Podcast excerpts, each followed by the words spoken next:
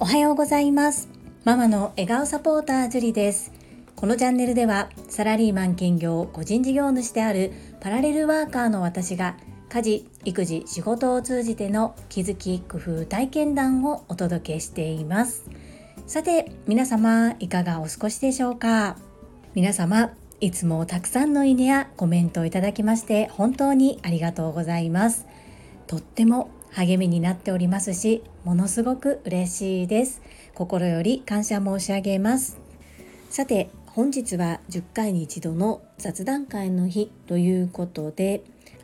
韓国の JSA という軍事境界線へ行った時のことをお話ししてみたいと思います。最後までお付き合いよろしくお願いいたします。少し古い映画になりますが2001年に JSA という映画が公開されたんですがその中で舞台となっている韓国と北朝鮮の国境というか実は韓国と北朝鮮の間に国境はなくそこにあるのは軍事境界線といって休戦ラインなんですけれども韓国と北朝鮮は今も戦争中で休戦中ということになっています。1950年に勃発した朝鮮戦争は1953年に休戦協定を結んで以来ずっとそのまま2つの国は休戦したままなんですね。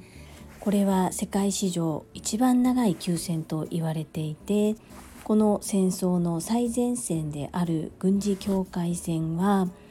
南北分断の象徴となっております。その軍事境界線を中心に南北に幅4キロの地帯が DMZ 非武装地帯というふうに言われていてそしてその DMZ の真ん中にあるのが反門店 JSA です。この地域は軍の配備が禁止されていて一般の民間人も入ることができないんですけれども観光ツアーなどにより制限的に見学が許可されている場所です。この今お話しさせていただいたのはソウルナビから抜粋させていただいた JSA へ行く、まあ、ツアーの説明文というふうになるんですけれどもこちらへ私は過去3度ほど行ったことがあります。今回サムネイルに使わせていただいた写真はその JSA のちょうど中心にある建物の中一歩でも踏み出すと北朝鮮という場所です。写真の日付を見ると2005年の8月となっていますので約17年前29歳の時の私です。ここ近年では2019年にアメリカの前の大統領でいらっしゃるトランプさんが北朝鮮へ訪れた時に金正恩委員長と握手を交わしていた場所となりますニュースなどで見られたこともあるのではないでしょうかこの場所へ行く時にツアーのバスに乗るんですが韓国ソウル市内からこの場所へ向かう道がもう本当に殺風景でそしてバスガイドの方がいろいろと説明をしてくださいます。なので私なぜここに行ったんですかと言われたらちょっとねどう返事していいかわからないんですけれどもやはりこうまあ、私たち日本人は平和ボケしていると言いますかもう戦争はしないというふうに決めている国に生まれてありがたく幸せに暮らせているんですけれどももともとは一つの民族がこのように戦争によって国が2つに分断されているっていうこと。ニュースなどでは聞いているんですがやはり現地でそれを目の当たりにして何とも言えない気持ちになりました。個人では行けない場所ということと韓国人の方は、まあ、ほぼ皆無ということで私はだいたい韓国に訪れた時はいつも韓国人のお友達の家に泊まっていたんですけれども友達が仕事の間とか私と一緒に入れない時間帯をその時間帯を狙ってツアーに申し込んで行ってきましたツアーの間でもいろいろと制限がありまして写真撮影が可能なところも限られている上に服装の制限などもあります。あまり軽々しくいろんな発言ができないなと思っているのでちょっと、まあ、自分の所感とか感じたことをこちらでアウトプットするのはどうかなというふうに思いながら前からずっとここへ行ったお話を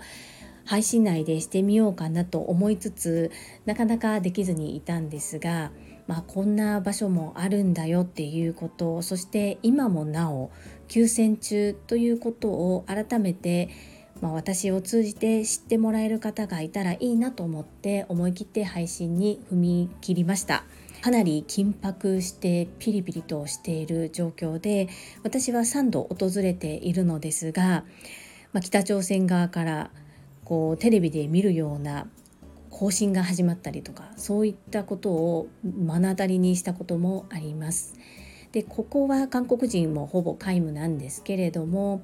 北朝鮮との、まあ、国境というか休戦ラインの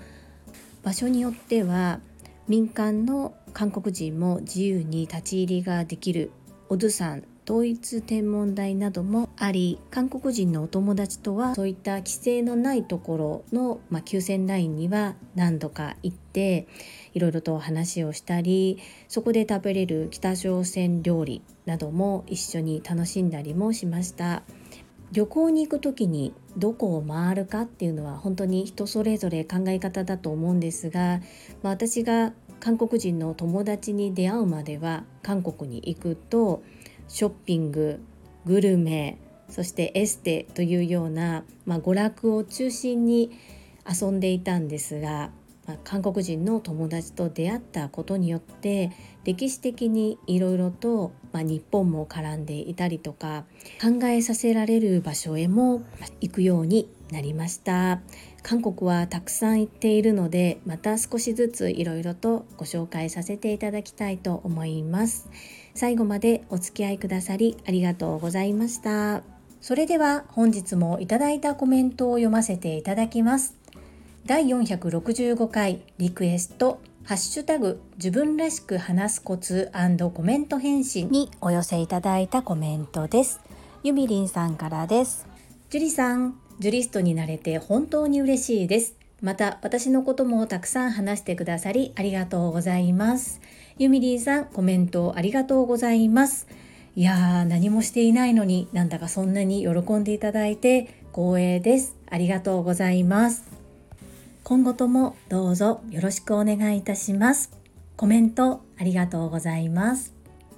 続きまして第468回親子対談クリスマスプレゼントが点点点コメント返信にお寄せいただいたコメントです。石垣島のまみさんからです。樹里さん、こんばんは。石まみぴーです。りんちゃんへ、あらららら、りんちゃん、クリスマス前にいいものをもらえましたね。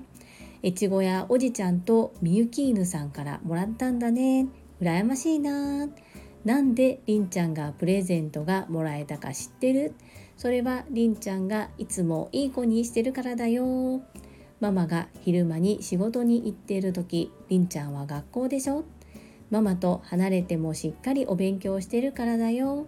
そしてきちんと越後やおじちゃんとみゆき犬さんにもお礼が言えて偉いね。ということで石まみさん優しい優しいりんたへのコメントありがとうございます。本当にね今少し学校に行くのが嫌だということもあるのでこのようなお褒めの言葉をいただいたらとっても笑顔でした。いつもいつも心優しいメッセージありがとうございます。さらに石まみさんから越後屋さんのコメントに返信をいただいております。越後屋さんの優しい一面が見れてなんだか嬉しいです。越後屋さん素敵。ということで、越後屋さんからもニコニコマークの返信をいただいております。石まみさん、コメントありがとうございます。そして改めまして、越後屋さん、中島みゆきさん、この度は素敵なプレゼントをいただきありがとうございます。続きまして、第469回学び自分の強みとはコメント返信にお寄せいただいたコメントです英語学習者と世界をつなぐキューピット英会話講師高橋明さんからです。樹里さんおはようございます。最後のりんちゃんとのハーモニーが可愛い。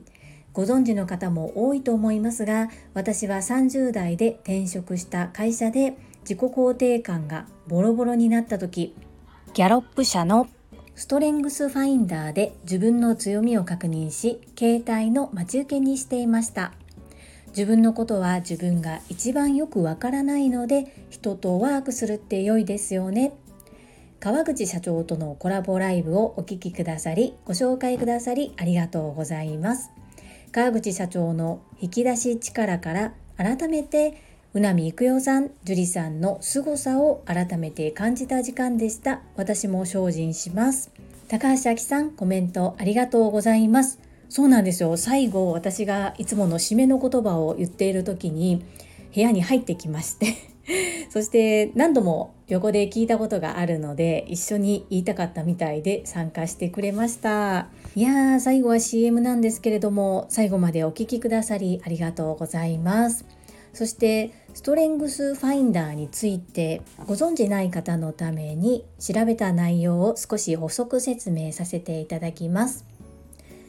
ストレングスファインダーとは米国ギャラップ社の開発したオンライン才能診断ツールです。ウェブサイト上で177個の質問に答えることで自分の才能、かっこ強みのもとが導き出されますというふうにありました。これを高橋明さんはされたんですね。本当に自分のことってよくわからないので人に私ってどんな人？ちょっとこれ聞くのって勇気いるんですが周りから見てどう見えているかっていうのを聞いてみるっていうのはよくわかりますよね。そしてコラボライブお疲れ様でした。私は本当にど素人なんですが、うなみいくよさんはプロのアナウンサーさんですので、ポッドキャストの人生の転機はチャンスを拝聴していても、こうゲストの方のこう思いや気持ちを上手に引き出されるファシリテートをされますのでゲストの方のお話を聞くのはもちろんのこと宇波育夫さんのサポート力っていうのもとても学び多く拝聴させていただいております。そして声だけでっていうところが特に難しいですよね。相手のお顔が見えないので表情が分かりにくいっていうところが難点かなというふうに思います。一緒にいろいろと前向いてやっていきたいですよね。高橋明さんコメントありがとうございます。続きまして香里さんからです。樹里さんおはようございます。TSL での田島先生の講義たくさんたくさん学びがありましたね。私も当たり前が強みになるはなるほどと思いました。視点の切り替え大事ですね。自分の当たり前の棚卸しやってみます。最後にりんちゃんが登場癒されました。ありがとうございます。かおりさんコメントありがとうございます。本当にこの講義ものすごく短く感じました。頭がパンパンでそしてワークもたくさんあってありがたかったです。またみんなでこういったワークができる場があれば楽しいですね。そうなんです。最後にりんちゃんが皆さん最後まで聞いてくださって本当に感謝です。ありがとうございます。続きまして西村和美さんからです。樹里さんおはようございます。田島先生の講義難しかったです。私たちのグループは決められた時間でまとめられなかったです。自分の強みって何なんでしょう自分会議が最近できていないです。しっかり頭の中も断捨離して来年の目標を今月中に決めます。最後のりんちゃんの声めっちゃ可愛いすぎます。西村和美さん、いつもコメントありがとうございます。西村和美さんのチームは時間内にまとめることが難しかったんですね。ですが、その分、たくさんの意見が出たのではないでしょうか。そして自分の中の頭の中を断捨離。これは一人でやるとなかなか難しいところもありますよね。紙に書いたり、人と話してみたり、そういうのもいいのかなというふうにコメントを読ませていただきながら感じました。そして今年中に来年の目標を決めるということを決められましたね。また決められたら聞かせていただけると嬉しいです。そして皆さん本当に最後まで聞いてくださってありがとうございます。りんちゃん面白いですよね。皆様に受け入れていただけて私は本当に幸せです。ありがとうございます。続きまして福田秀夫さんからです。会員番号17福田秀夫です。以前女子レスリング五輪で何度も金メダルを取った伊調香織さんがインタビューで答えていたのが印象的でした。私は人と比べて秀でているものはないんです。スピードパワー技術どれをとっても私よりも上の選手はたくさんいます。ただどれも平均以上のレベルで得意がない代わりに不得意もないのが私の強みです。とこんな感じだったと思います。突出した強みはないけど突出した弱みもないそれが強み。なるほどこういう考え方もあるんだなと勇気づけられました。まさに私がそのタイプだったので研修講師として独立したものの周りの講師と比較してみると自分には何もないことが分かり愕然としていた時でした。単体の講座で比較したら私よりも優秀な人はたくさんいる。しかしビジネスマナー接客電話応対部下育成など満面なくできる人は少ないかもしれない。各講座が100点ではなくても各講座が平均以上ならそれを求める企業特に中小企業なら需要があるかもしれないと思いターゲットが明確になりました。今なら自信を持って言えます。私の強みは突出した強みと突出した弱みがないことですと。以上です。アンニョン。福田秀夫さん素敵なコメントありがとうございます。まさにこれは自分自身と向き合って周りとも比較してその比較したことをプラスにとって自分にしかできない強みを見つけてそしてターゲットを絞る。素晴らしいですよね。ここの部分を学んだとも言えます。皆様とっても参考になったのではないでしょうか。少なくとも私はものすごく参考になりました。福田秀夫さんの強み突出した強みと突出した弱みがないこと素敵ですコメントありがとうございますアンニョン続きまして泉さんからです樹里さんおはようございます最後のりんちゃんとの声の和音が親子愛だと感動してうるうるした朝でした。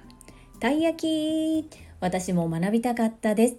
またミニ TSL で特訓お願いします。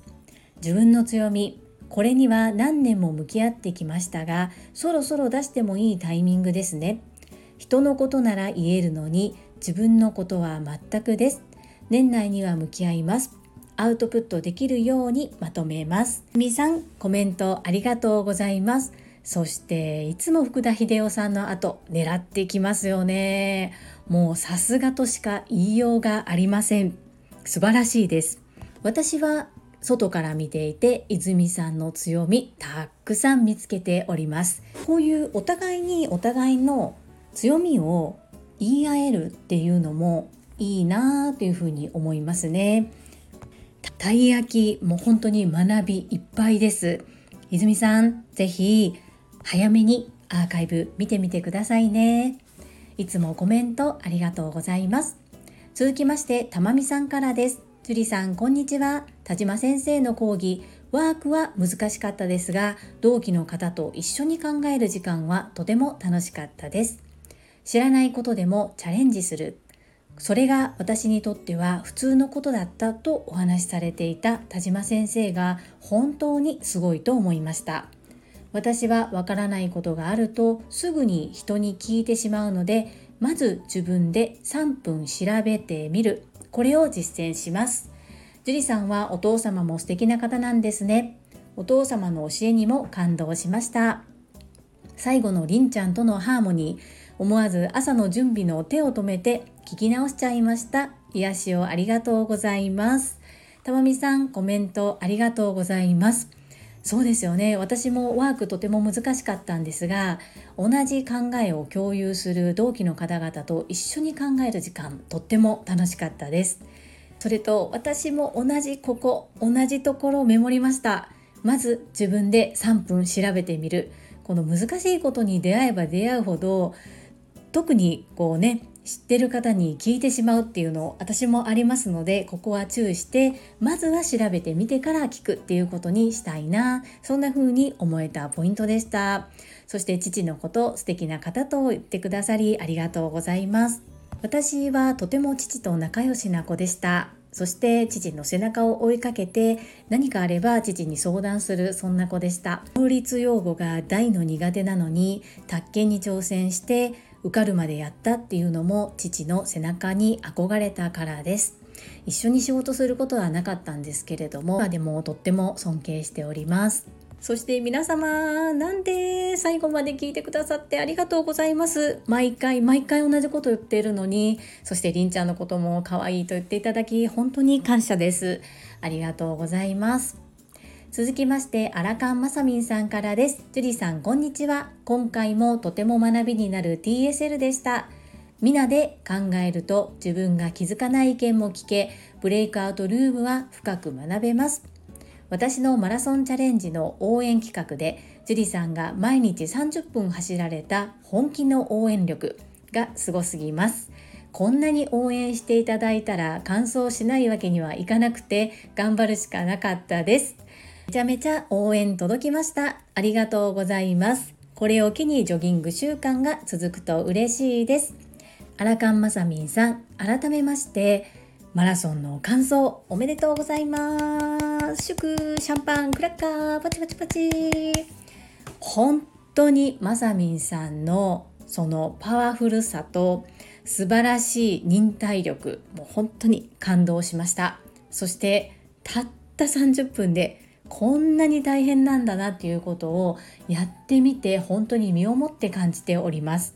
7、8、9、10、11とマラソンに参加される当日まで5日間連続で30分走りまして月曜日は1日お休みしそして昨日火曜日も走りましたよ週に3回1回30分を目標にこれからも継続していきますまさみんさんのおかげで健康になれる習慣が身につきそうです。というか身につけます。またいろいろ教えてくださいね。そしてこのブレイクアウトルームがとても深く学べるっていうのは同感です。出会えた同期の仲間とインプットしたことを一緒にアウトプットして学びを深めれる場そんな場が設けれたらいいなというふうに思っております。まさみんさん、今後ともどうぞよろしくお願いいたします。そして、ジョギング習慣続けますので、どうぞよろしくお願いいたします。私の応援が届いたっていうのがすごく嬉しいです。よかった。この度は感想本当に本当におめでとうございました。続きまして、ともちんさんからです。樹里さん、ジュリストナンバー6のともちんです。樹里さんが自分のことをごくごく平凡な人間で特に秀でたこともないと言われるたびにいやいやおかしいでしょうと突っ込みたくなります。本当ですか？ともちんさんもう自分では全然できないと思ってるんですがこれはねこう口に出してしまったらダメなので言わないように気をつけております。話がそれましたが続きです。ですが強みは誰に見せるのか？何と比較するのかによって変わるという話につながりさすがだなと思いました。私も自分の強みを身につけるべく TSL での学びや職場スタイフでの体験からコツコツと強みを身につけたいです。身につけたいですに×がついてその後に身につけます。簡単風2個となっております。りんちゃんかわいい。ともちんさんコメントありがとうございます。そうですよね。この強みは誰に見せるのか何と比較するのかによって違うっていうのは今回学ばせていただいた点なんですけれどもターゲットによって見せ方が変わる。その見せ方のパターンをいくつか持っておくといいっていうような話になっていきました。ここ大切なポイントだなと思ってやはり私もいろいろな引き出しを持てるようにそこのところ言葉に出して言語化していきたいというふうに思いました。そして心の中では〇〇したいと思います。〇〇したいですなんですがその〇〇したいと思いますをぐっとこらえてやります。身につけます。叶えますと断定的に言い切る。これも TSL での学びですね。ともちんさん、さすがです。そして、りんちゃんのことを皆さん本当に可愛いと言っていただいて、もう何と言ったらいいのか、ありがとうございます。そして、最後 CM なのに、最後の最後まで皆さん聞いていただいているみたいで、本当に感謝申し上げます。皆様、いつも本当にありがとうございます。皆様、本日もたくさんの意味やコメントをいただきまして、本当にありがとうございます。とても励みになっており、とっても嬉しいです。今後ともどうぞよろしくお願いいたします。最後に一つお知らせをさせてください。タレントのエンタメ忍者みやゆうさんの公式 YouTube チャンネルにて私の主催するお料理教室ジェリービーンズキッチンのオンラインレッスンの模様が公開されております。動画は約10分程度で事業紹介、自己紹介もご覧いただける内容となっております。概要欄にリンクを貼らせていただきますので、ぜひご覧くださいませ。それではまた明日お会いしましょう。素敵な一日をお過ごしください。ママの笑顔サポータージュリでした。